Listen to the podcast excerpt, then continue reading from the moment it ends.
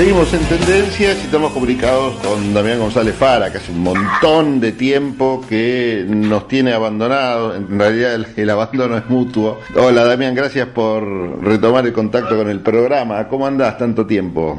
¿Cómo estás, Pablo? Bien, Muy bien, ¿vos? Bien, bien, un gustazo de nuevo hablar con vos. Para salir un poco de la Argentina, del sur del cono sur, como le digo yo, y meternos en el mundo, y en este caso en el mundo de los negocios, negocios que a veces son grandes burbujas que terminan explotando y dejándonos a todos patas para arriba, ¿no? aunque no tengamos demasiado que ver, como bueno, conocemos ya varias históricas burbujas en la historia económica y de los negocios del mundo, así que bueno, quería hablar con vos de estos temas porque, no sé, hay olor a burbuja cuando hablamos de criptomonedas. ¿Cómo estás viendo el tema? Bueno, Pablo, mira, para arrancar, digamos, hay una frase que alguna vez dijo Rockefeller, David Rockefeller, sí diciendo que si mi lustrabotas compra acciones, entonces yo vendo todo. ¿Qué quiso decir con esto? Lo que quiso decir es que si mi lustrabotas accede a la posibilidad de comprar acciones es porque acá en algún momento la cuestión va a explotar. Y la verdad es que para, para tomar dimensión de, de todo lo que es la historia de las burbujas en el mundo, Ahí te, quería mencionar, por ejemplo, una de las primeras que, que, se encuentran datadas, ¿no? O sea, que tienen documentación fehaciente y que, y que están registradas en, diversos libros y publicaciones, que es la burbuja de los tulipanes en los Países Bajos. Y esta burbuja, que fue una de las primeras y, y de las mejor eh, documentadas, data del siglo XVII. O sea, arrancó aproximadamente en 1620 cuando, digamos, uno, uno de los tulipanes que había ingresado a los Países Bajos cambió de color. Posteriormente, siglos después, fue descubierto que en realidad era un parásito de la flor que le, que le metía una, una bacteria y la bacteria le cambiaba el color a la, a la flor, ¿no? Afectaba a los pigmentos. Pero bueno, claro, en ese momento, digamos, la, la ciencia de ese momento no lo sabía, entonces lo que se creía Sí. era que eh, los tulipanes tenían un poder especial y que a partir de, de la suerte de, de, poder tener el bulbo correcto sí. eh, y que cambie de color, tu suerte también iba a cambiar. Ah, Entonces eh, se empezó con una, una escalada de compra de bulbos de tulipán que eran importados a los Países Bajos, sí. sobre todo de Turquía. Y esta escalada llegó a, niveles increíbles. Por ejemplo, se vendían lo que hoy serían castillos, palacios, mansiones, a cambio de un solo bulbo de, de tulipán. El récord máximo fue registrado en 1637, donde se vendieron seis cajas de tulipanes a 90.000 florines neerlandeses, que para que tomemos una dimensión es como hablar de 900 mil dólares actuales. Qué bárbaro seis cajas de, de tulipanes, ¿no? Uh -huh. Bueno, ¿qué sucedió? Eh, como el incremento del precio de tulipán no tenía un respaldo físico, uh -huh. hubo un momento, un día en particular, donde te ofrecieron seis tulipanes a mil florines y no hubo compradores. Al no haber compradores, eh, el resto de quienes habían comprado tulipanes a precios siderales sí los empezaron a vender, empezaron a, a, sacar de encima los tulipanes. Claro. ¿Y qué pasó? Bueno, el precio del tulipán cayó al, al valor normal. Sí. O sea, a, a centavos de, de, un florín. Entonces, quienes habían invertido castillos, mansiones, palacios, quienes habían invertido estos 90 mil florines sí. eh, por seis cajas de, de bulbos de tulipán, quedaron en la bancarrota. Bueno, ¿por qué digo esto? porque no es solamente una cuestión de, de estudiar la, las criptomonedas o el activo financiero que en el momento esté de moda. ¿Y por qué digo moda? Digo moda porque en realidad vos a lo largo de la historia de la economía mundial tenés activos que se ponen de moda, activos que por ahí representan en algún momento su tenencia, representa un nivel de estatus, sí. un acceso a determinados círculos. Sí y, y, eso hace que la gente sienta el, la sensación de exclusividad. Sí. Lo excluyente brinda una sensación de seguridad al ego de las personas. Entonces, de algún modo estas cuestiones se ponen de moda. Vayamos a casos concretos. Por ejemplo, las .com a fines de la década del 90. Sí. Las subprime en el 2008, 2007, 2008. En realidad no tenían que ver con el instrumento del crédito hipotecario, sino con las hipotecas de las hipotecas y con las acciones o los títulos de las hipotecas de las hipotecas. O sea, en realidad con todo un andamiaje de estructuración financiera que en algún momento dejó de tener valor porque en definitiva no estaban apoyadas sobre elementos físicos reales de la economía real, sino que estaban apoyadas o apalancadas en otros instrumentos financieros. Es como comprar aire del aire, del aire, del aire. O sea, en algún momento te das cuenta que el aire, digamos, no, no tiene solidez en términos, por lo menos en la actualidad. Eh, si mañana eh, el aire se vende, el oxígeno se vende y te cobran un impuesto por respirar, es distinto. Es otra cosa. Damián, vos hablabas de los tulipanes, que es eh, realmente genial la historia. La historia económica es muy eh, entretenida aparte, ¿no? Y muy apasionante. Pero mm, en ese caso, vos hablabas de las personas que perdieron grandes fortunas en función de estas inversiones en tulipanes que estaban hasta de moda y todo.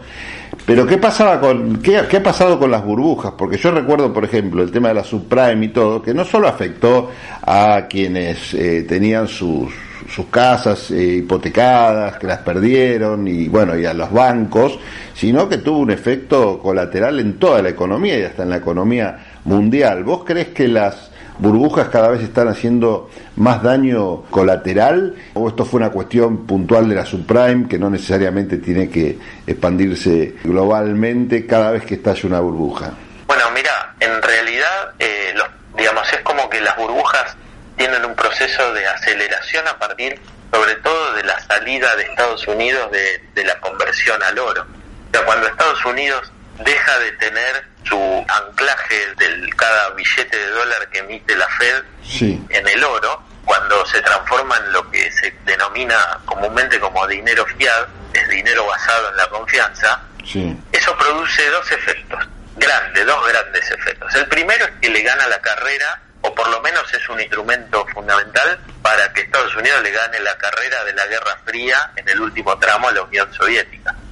Porque digamos, el apalancamiento financiero en principio es bueno, o sea, te permite reproducir dinero, te permite eh, generar masa monetaria, te permite incrementar el consumo, sobre todo porque porque vos lo que estás tocando es lo que Keynes denominó el acelerador del dinero, o sea, cuanta más velocidad tiene la circulación de dinero, mayor nivel de consumo vos tenés en tu economía. Entonces, Keynes utilizaba eh, esta, esta cuestión, este índice, para entender digamos, la, importancia de la, inyección de dinero, sobre todo para salir este, de una crisis económica. Hay diversos estudios que en promedio eh, sostienen que la, la economía financiera sobregira a la economía real en casi 300 veces. ¿Es peligroso esto? Eh, y sí, mira, por ejemplo, para que lo entendamos todo, vos tomás un vaso un vaso de vidrio común que producís, la economía financiera tiene el equivalente en el mundo, sin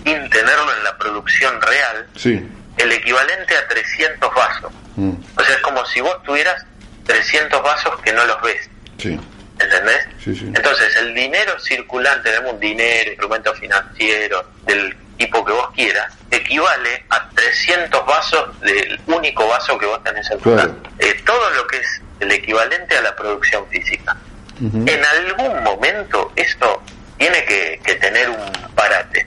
Y digo por qué. ¿Cómo, ¿Cómo suceden los parates? Los parates suceden o cuando estallan las burbujas o cuando Estados Unidos, como producto de las burbujas, tiene que salir al rescate. A salvar bancos, claro.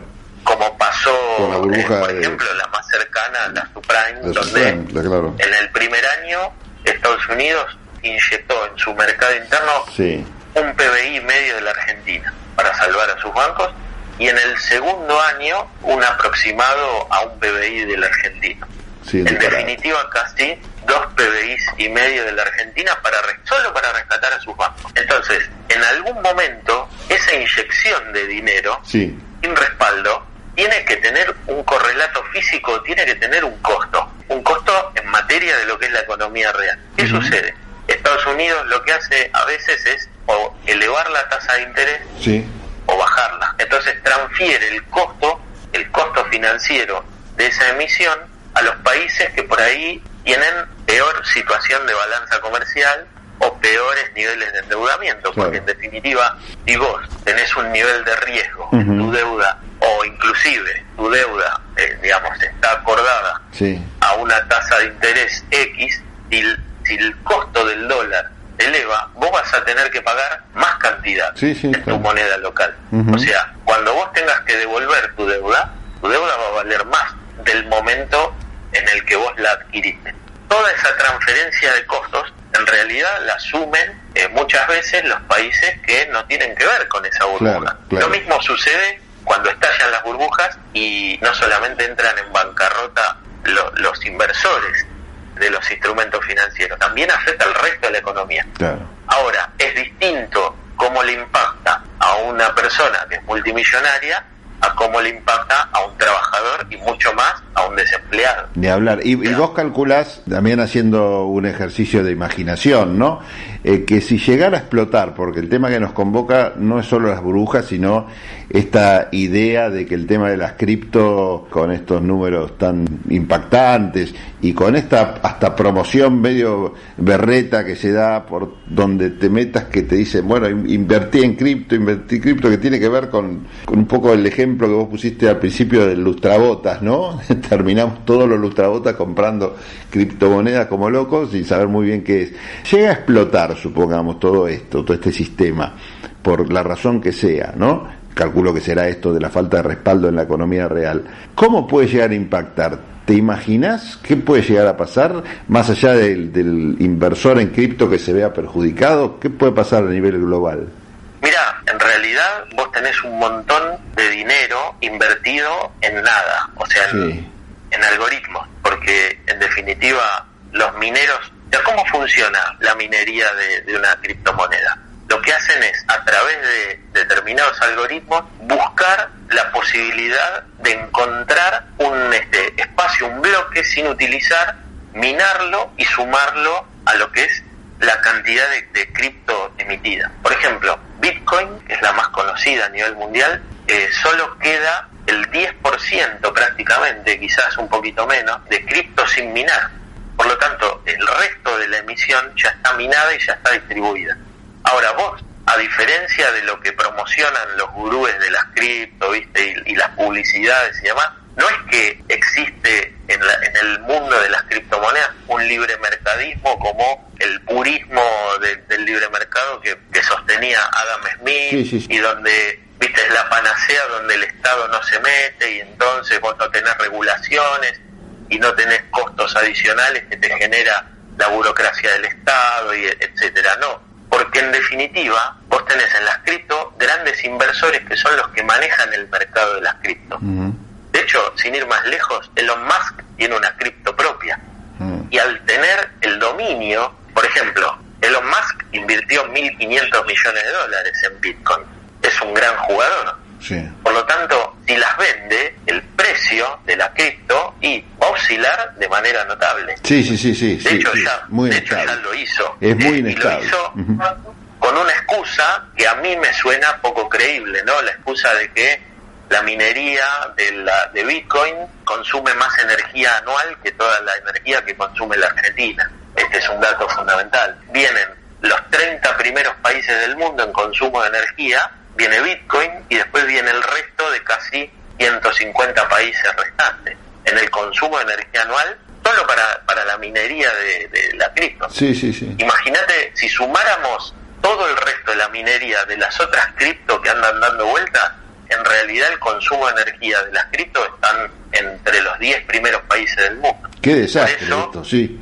por eso los servidores se ubican en, en zonas para que tengas una idea, Bitcoin estaba en tratativas para utilizar eh, bases norteamericanas y rusas en la Antártida para instalar los servidores. ¿Por qué? Porque ahí tienen enfriamiento natural. Ah, y el problema que tienen pasaría de ser una cuestión de logística del, calor a ser una logística del combustible. Sí, eh, generalmente las, los servidores de de los mineros de cripto utilizan combustibles fósiles para, para abastecer de energía a esos centros enormes que tienen para minar. Y lo que tienen es que la rentabilidad de la minería de cripto es aproximadamente de 1.6 Bitcoin por cada bloque encontrado. Entonces, la rentabilidad, imagínate ganar 45 mil dólares por encontrar un bloque de, no sé, 6 Bitcoin, 7 Bitcoin sin minar. Es una locura. Entonces, por eso están proliferando tanto lo, la cantidad de mineros, servidores que se talan, etcétera. Bueno, todo eso, todo eso vinculado a lo ambiental fue la excusa de Elon Musk para empezar a deshacerse de, las Bitcoin que tenía. Ahora, en realidad yo creo que, en definitiva, los grandes jugadores lo que hacen es mover el mercado, comprar cuando está barato, vender cuando está caro para que se caiga el valor, hacerse de la rentabilidad y apalancar financieramente sus inversiones reales. Yo no creo que Elon Musk esté pensando, eh, si piensa en llegar a Marte y colonizar Marte, o este, hacer minería espacial de asteroides, como por ejemplo extraer oro de asteroides, que es mucho más rentable y, tiene una, un sustento en la economía real, no creo que esté pensando en, en prolongar la vida de su cripto mucho más allá de los próximos 5 o 6 años. Muy bueno. sería una locura. Bueno, es un panorama bastante claro que deja abierto un montón de puertas que vamos a explorar seguramente en alguna otra charla. La primera de ellas, y ya te dejo tarea para el hogar, es esto de la exploración y explotación extraterrestre, podríamos decir, y no estamos eh, diciendo eh, una inexactitud, porque hay muchos recursos. Bueno, nosotros todavía tenemos para explorar un montón de cosas, por ejemplo, en nuestro océano, ¿no? Hay un montón de eh, cosas por hacer. Argentina tiene, tiene un proyecto de ley de minería espacial presentado en el 2018 lo único que nos faltan son las bases y los cohetes espaciales. Bueno, es un detalle. Es un detalle. Es como las, las, grandes plataformas submarinas que nos faltan para explorar todo el mar inmenso que tenemos. Tenemos tres Argentinas tenemos bajo el agua en superficie. La verdad que eso queda todo por explorar, pero claro, no se explora porque es muy caro, no solo para la Argentina, sino para el mundo, pero las riquezas esas potenciales son enormes. Así que seguramente cuando uno baja los brazos a veces y piensa que la Argentina no tiene salida, creo que una de las grandes salidas que tenemos es, es con el mar. Bueno, no tenía en cuenta la, la extraterrestre, pero tengámosla en carpeta como para esperanzarnos. Damián, muchas gracias, ¿eh? Y quedan abiertas un montón de puertas. Gracias a vos, un abrazo grande. Un abrazo grande. Damián González Fara pasó por aquí por Tendencias. Estamos escuchando Tendencias con la conducción de Pablo Galeano.